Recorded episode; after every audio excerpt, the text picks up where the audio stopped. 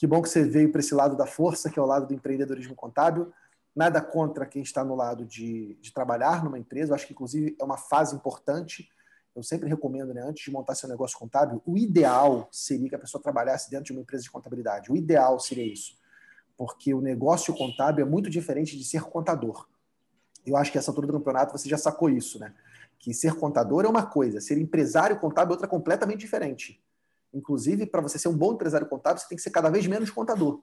Porque o contador é aquele que quer lá fazer as demonstrações por conta própria, aquele que quer assinar os documentos, aquele que quer fazer a parte técnica, mas quando você tem um negócio de contabilidade, o que você tem que fazer é resolver o problema dos seus clientes através da, sua equipe, através da tecnologia, e não necessariamente você ser o responsável técnico e você está fabricando contabilidade. Eu vejo muitas empresas que o gargalo da empresa é o dono muitas empresas que o gargalo da empresa é o dono, porque ele, ele, centraliza tudo, ele quer fazer tudo do jeito dele, ele quer fazer daquela forma e acaba evitando do negócio contábil crescer.